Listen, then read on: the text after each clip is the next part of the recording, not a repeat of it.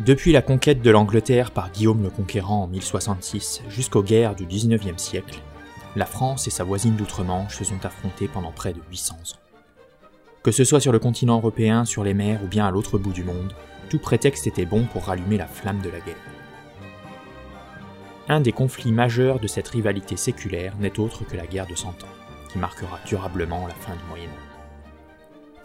Les causes de ce conflit sont souvent réduites à une querelle dynastique, qui voit s'opposer les Capétiens qui règnent en France et la dynastie angevine des Plantagenets qui trônent en Angleterre. Les origines de la guerre de Cent Ans sont en réalité multiples et variées. Qu'elles soient dynastiques, territoriales ou économiques, les raisons de se faire la guerre ne manquent pas en ce début de XIVe siècle. Passons donc en revue les points de friction entre les deux royaumes afin de comprendre ce qui mit le feu aux poudres et causa cette guerre qui devait durer 116 ans.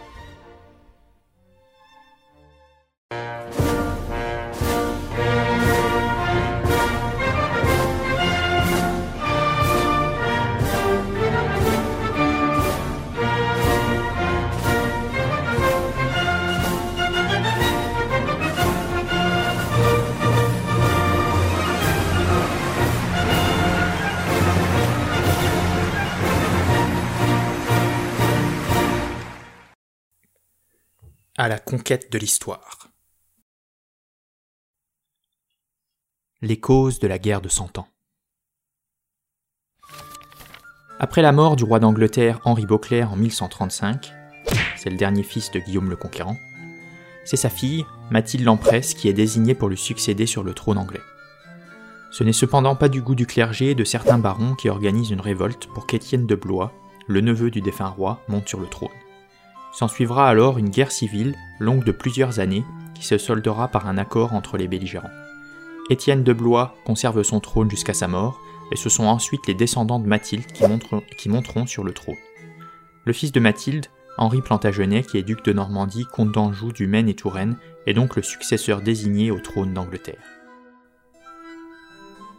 Sur ces entrefaites, Aliénor d'Aquitaine, l'épouse du roi de France Louis VII, est répudiée en 1152.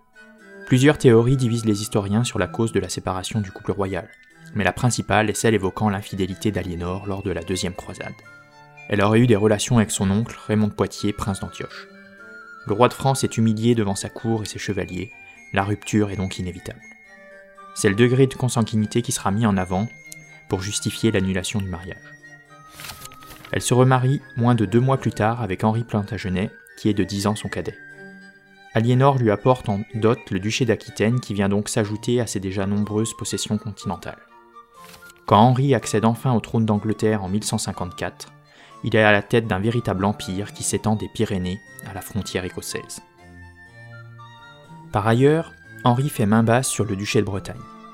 En 1166, il force le duc Conan IV à abdiquer en faveur de sa fille Constance qui n'a que 5 ans. Le pouvoir passe donc entièrement entre les mains d'Henri Plantagenet, qui fiancera la fillette à son fils de 8 ans. Geoffroy et Constance se marieront 15 ans plus tard, et la Bretagne passera donc définitivement sous l'influence de la famille Plantagenet. On est donc face à une situation complexe. Le roi de France a pour vassal un roi. En effet, le duc d'Aquitaine était roi, mais le roi en Aquitaine c'était le roi de France et non celui d'Angleterre. Henri II est donc l'égal du roi de France lorsqu'il se trouve outre-Manche, mais est son vassal et lui doit donc fidélité et hommage quand il s'agit de ses possessions continentales. À cette situation féodale inédite s'ajoute le fait que les possessions du Plantagenet situées dans le royaume de France sont telles que son domaine est bien plus riche et bien plus important que celui du roi de France. Un roi en particulier, Philippe Auguste, s'attachera à affaiblir cet encombrant voisin, et réussira petit à petit à grignoter son territoire. À la fin de son règne, le domaine royal du roi de France a été multiplié par 5 et comprend la Normandie et l'Anjou, mais surtout, les possessions des Plantagenets sur le continent se limitent désormais au duché de Guyenne, une bande côtière d'une centaine de kilomètres de large allant de Sainte à Biarritz. Le roi de France est enfin le seigneur le plus puissant de son royaume. Le duché de Guyenne sera utilisé par la suite comme un levier par le roi de France pour faire plier le roi d'Angleterre. En effet, en cas de manquement à ses obligations de vassal, de non-respect de l'hommage rendu, de parjure ou de complot, le roi de France pouvait confisquer le duché qui malgré sa surface réduite restait la région la plus riche de l'Empire plantagenet, notamment grâce à sa production viticole importante. Les rois de France auront recours à la confiscation à de multiples reprises dans les décennies précédant le début de la guerre de Cent Ans, humiliant à chaque fois un peu plus le roi d'Angleterre et le privant momentanément des revenus fiscaux de son duché. À cette rivalité territoriale s'ajoute une crise de succession inédite pour le royaume de France. En effet, depuis l'avènement du Capet qui fonde la dynastie des Capétiens, le roi a toujours eu un fils pour lui succéder. Les historiens parlent alors du miracle capétien. La monarchie capétienne est initialement élective. Le principe de l'hérédité de la couronne entre peu à peu dans les mœurs, si bien qu'après Philippe Auguste, les rois de France ne sont plus sacrés du vivant de leur père. Il ne reste désormais plus du principe électif que l'acclamation des rois par les grands du royaume lors du sacre. Au début du XIVe siècle, le roi de France est Philippe le Bel. Il a trois fils, Louis le Hutin, Philippe le Long et Charles le Bel, et une fille, Isabelle. La succession du roi de fer semble donc assurée. Le fils aîné du roi, qui se prénomme Louis, futur Louis X, est marié avec Marguerite de Bourgogne et n'a pour l'instant qu'une fille, Jeanne.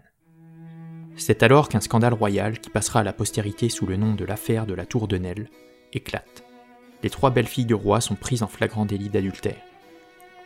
Délaissées par leur mari, les princesses Marguerite de Bourgogne et Blanche d'Artois, épouse de Charles le Bel, avaient pris pour amant de jeunes écuyers.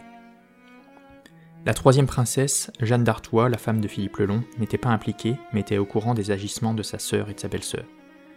Sur ordre du roi Philippe le Bel, les deux écuyers seront arrêtés, jugés de manière expéditive et exécutés, tandis que les deux princesses adultères seront également arrêtées et emprisonnées.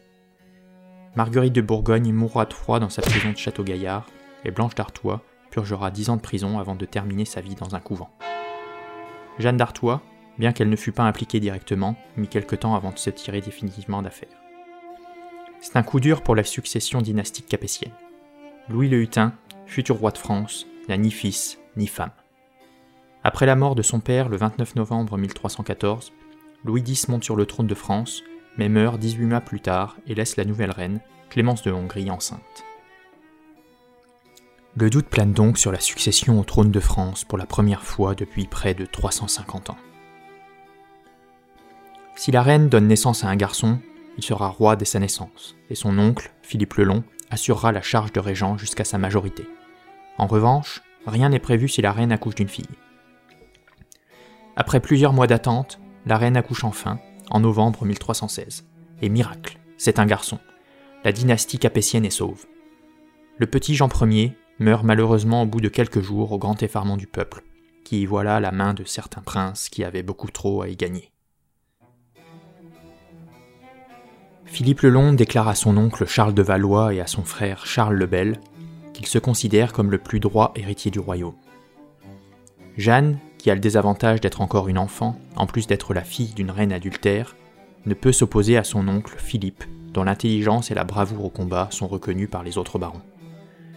Philippe V se déclare donc roi avec l'approbation des grands du royaume dès la fin du mois de novembre et se fera sacrer en la cathédrale de Reims le 9 janvier de l'année 1317. Jeanne est donc écartée à la fois du trône de France, du trône de Navarre, mais également du comté de Champagne, en échange d'une rente de 15 000 livres et du comté d'Angoulême. Le principe de masculinité introduit par Philippe le Bel pour la transmission d'apanage tendait donc à s'appliquer au royaume de France. La chose fut si bien acceptée qu'à la mort du roi Philippe V en 1322, c'est Charles IV le Bel, le dernier fils de Philippe le Bel, qui monta sur le trône de France. Personne ne songea une seconde à faire de l'une des quatre filles de Philippe V la nouvelle reine de France. Comme celui de ses deux frères, le règne de Charles IV fut de courte durée. Six ans à peine après son accession au trône, il meurt, sans héritier mâle, et clôt ainsi le fameux épisode des rois maudits. Comme souvent, l'histoire se plaît à bégayer. À la mort de Charles IV, le 1er février 1328, la reine est enceinte de sept mois. Le roi avait cependant pris cette fois-ci ses dispositions. Si la reine donnait naissance à un fils, celui-ci serait roi sous la régence de Philippe de Valois, le cousin du défunt roi, et si c'était une fille, il chargeait les pairs de France et les grands barons de choisir pour roi celui dont le droit leur semblerait le meilleur. La monarchie française renut donc avec sa nature lective, comme elle le fut originellement lors de l'avènement des Capétiens. Déjà régent dans l'attente de la naissance de l'enfant royal qui s'avérera être une fille, Philippe de Valois se place rapidement comme la seule option valable pour les grands barons dont il a l'estime. C'est en effet le plus proche parent mâle du roi défunt, il a l'avantage d'être adulte, d'avoir une réputation de sage et de chevalier courageux. Au cours des discussions, certains juristes lancent cependant un nouveau nom, celui d'Édouard III d'Angleterre. Il est non seulement le petit-fils de Philippe le Bel, mais il en est aussi le descendant mâle, tandis que le Valois n'est que son neveu. Le nom du roi d'Angleterre est rapidement écarté. En effet, si les femmes n'ont pas le droit à la couronne, comment tiendrait-il de sa mère Isabelle un droit que celle-ci n'a pas? Comme le dit avec rhétorique l'évêque Jean de Marigny, l'hélice ne file pas. Il faut cependant chercher ce rejet catégorique de la candidature du roi d'Angleterre ailleurs. Les barons français ne veulent pas d'un prince étranger, qu'il fût petit-fils de France ou non. Peu importe qu'il soit issu d'une dynastie française et que sa langue maternelle soit le français. Il faut également ajouter à cela que les barons n'ont guère envie d'un roi trop puissant qui limiterait leur marge de manœuvre, ce qui n'en manquerait pas d'arriver en cas d'union des couronnes de France et d'Angleterre. Édouard III et ses quelques partisans ne se font donc guère d'illusions. Les barons veulent un roi natif du royaume. Le roi d'Angleterre n'a pas les moyens de s'opposer à cette décision et doit l'accepter. Si elle n'est pas la véritable cause du déclenchement du conflit par les Anglais, cette loi des mâles, qui est désormais la règle pour la succession à la couronne de France, servira de justification. Philippe de Valois est donc choisi par les barons français pour succéder à son cousin. Le soutien des barons n'est cependant pas sans condition.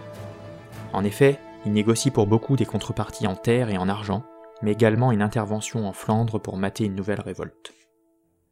Il sera sacré à Reims le 29 mai 1328 et prendra le nom de Philippe VI. Édouard III est absent lors du couronnement, mais après de longs mois d'hésitation, il se résout à venir en France pour prêter hommage à Philippe VI pour le duché de Guyenne. Tous les grands personnages du royaume étaient présents pour assister à l'hommage. On faisait donc à la fois honneur à Édouard III, mais on s'assurait que cet acte qui lui rappelait son infériorité ne manquait pas de témoins. Les négociations continuent pendant les années qui suivent entre les rois de France et d'Angleterre à propos des frontières de la Guyenne, de la restitution de châteaux confisqués par le roi de France. Plusieurs fois, on semble au bord de la guerre, mais aucun des deux rois n'en a réellement envie. On pense même une paix durable sur le point d'être signée. Les conflits extérieurs viennent cependant parasiter les relations entre les deux rivaux. En effet, en vertu de l'Old Alliance, la France pose comme une condition préalable d'une paix avec l'Angleterre que cette dernière fasse également la paix avec l'Écosse, qui s'était lancée dans sa deuxième guerre d'indépendance. Le pays qui avait gagné son indépendance une première fois sous le règne de Robert Bruce devait de nouveau faire face aux attaques anglaises. Les armées de cette Écosse indépendante et rebelle avaient mis en déroute les forces anglaises à plusieurs reprises et menaçaient donc la sécurité de l'Angleterre. Les Anglais parviennent cependant à inverser la tendance en battant l'armée de David Bruce, qui n'est encore qu'un enfant, lors de la bataille d'Alidon Hill en 1333. Un prétendant écossais favorable au roi d'Angleterre est par la suite mis sur le trône. Après cette défaite, David Bruce et son entourage se réfugient en France et sont hébergés à Château-Gaillard. Les représentants du roi de France et du roi d'Écosse se rencontrent à plusieurs reprises pour décider de la marche à suivre pour reprendre l'avantage dans le conflit écossais. Pour le roi d'Angleterre, qui ne supporte pas qu'on vienne s'immiscer dans ce qu'il considère être sa sphère d'influence, les choses sont claires. Philippe VI se pose en ennemi de l'Angleterre. À partir de là, l'inimité entre les deux cousins ne fera que de croître. D'un autre côté, la question flamande constitue également un point de friction important entre Français et Anglais.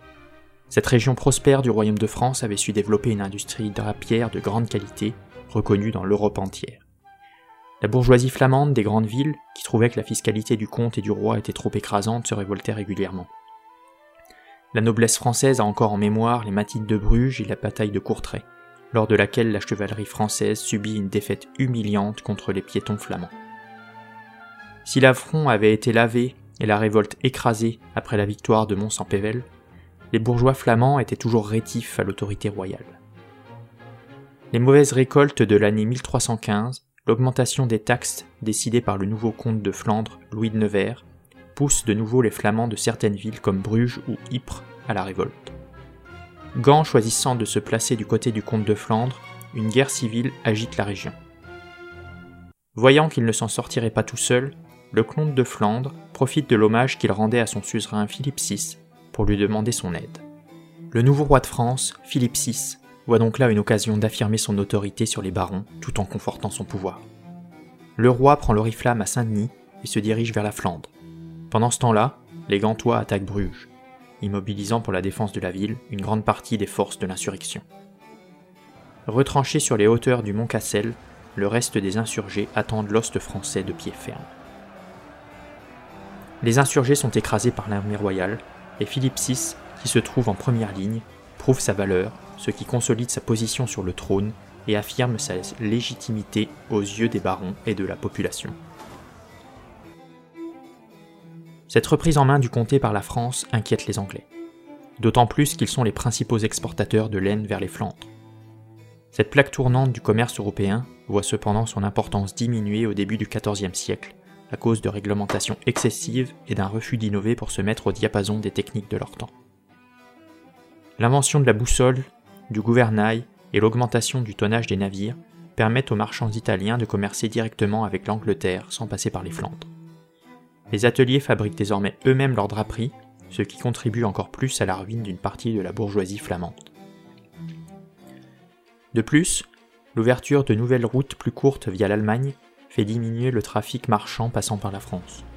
Les foires de Champagne, Troyes, Provins, Bar-sur-Aube et Lagny-sur-Marne, un des poumons économiques du royaume, voient en quelques années leur trafic baisser de 75%. De nouvelles routes commerciales s'ouvrent mais la France est trop sclérosée et regarde trop en arrière pour s'en rendre compte et se mettre au niveau de ses voisins qui développent déjà une flotte maritime qui manquera cruellement au royaume de France dans les siècles à venir. Un début de récession s'amorce donc dans le royaume de Philippe VI. L'économie industrielle n'est pas la seule à souffrir en ce début de XIVe siècle. Il faut en effet lui ajouter une crise seigneuriale qui touche les propriétaires fonciers.